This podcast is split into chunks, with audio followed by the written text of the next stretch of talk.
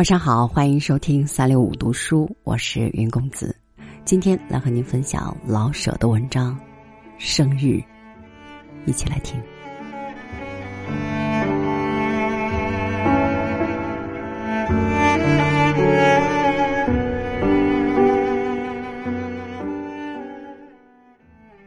常住在北方，每年年尾祭灶王的堂官一上市，朋友们就想到我的生日。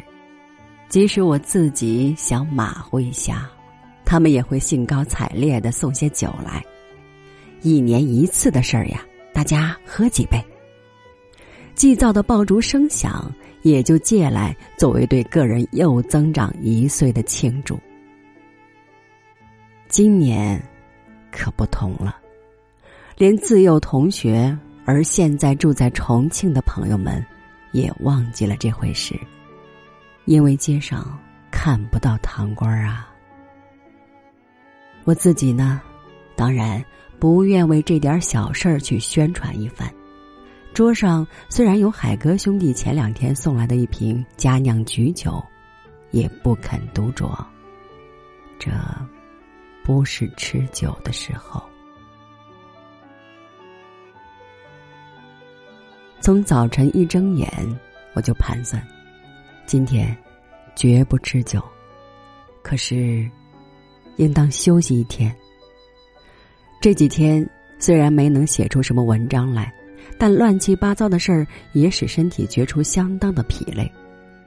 一年一次的事儿啊，还不休息休息？休息嘛，几乎没这个习惯，手一闲起来就五鸡六兽的难过。于是，先写封家信吧，用不着推敲字句，而又不至手不摸笔，办法甚妥。家信非常的难写，多少多少的心腹话要说给最亲爱的人，可是。鲍迪到处检查信件，书信稍长一些，即使挑不出毛病，也有被焚化的危险。鬼子多疑，又不肯多破费功夫，烧了省事儿。好吧，写短一些吧。短，有什么写头呢？我搁下了笔，想起妻与儿女。想起沦陷区域的惨状，又拿起笔来，赶快又放下。我能直道出抗战必胜的实情，去安慰家人吗？国还未亡，已没了写信的自由。真猜不透那些以屈服为和平的人们，长着怎样一副心肝。由这个。就想到接触家眷的问题，朋友们善意的相劝，已非一次，把他们接来吧。可是，路费从何而来呢？是的，才几百块钱的事儿罢了，还至于？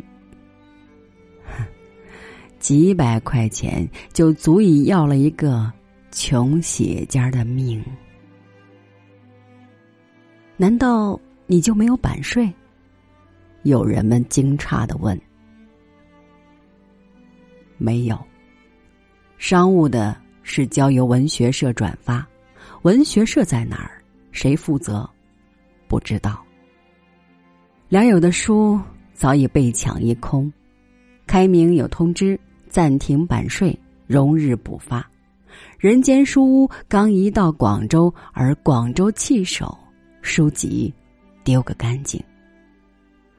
从前年七七到现在，只收到生活的十块来钱。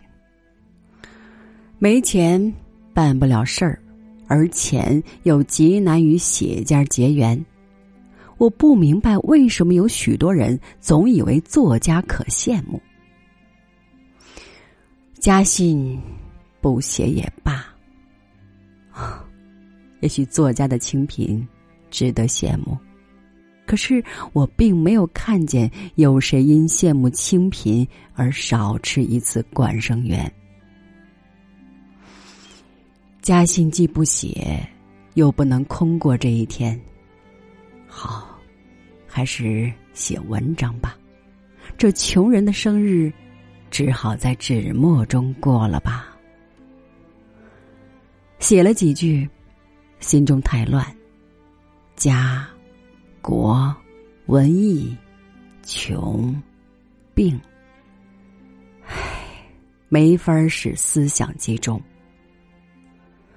求稿子的人惯说：“好歹给凑凑，哪怕是一两千字呢？好吧，明天下午来取。”仿佛作家不准有感情与心事，而只需一动开关，像电灯似的，就笔下生辉。明天还有许多事儿呢，一个演讲，一家朋友结婚。约有人谈古词的写法，还要去看一位朋友。那么，今天还是非写出一点来不可。明天，终日不得空闲。我知道这该到头疼的时候了。果然，头从脑子那溜起了一道热纹，大概比电灯里的细丝还要细上多少倍。然后脑中空了一块儿。而太阳穴上似乎要裂开些缝子。出去转转吧，正落着毛毛雨。睡一觉，宿舍里吵得要命。怕笔尖干了，连连蘸墨，写几个字儿，抹了，再写，再抹。看一会儿桌头上小女儿照片儿，想象着他们怎样念叨。爸的生日，今天。而后，再写，再抹。写家的生活里，并没有诗意啊。头疼，是自限的受力。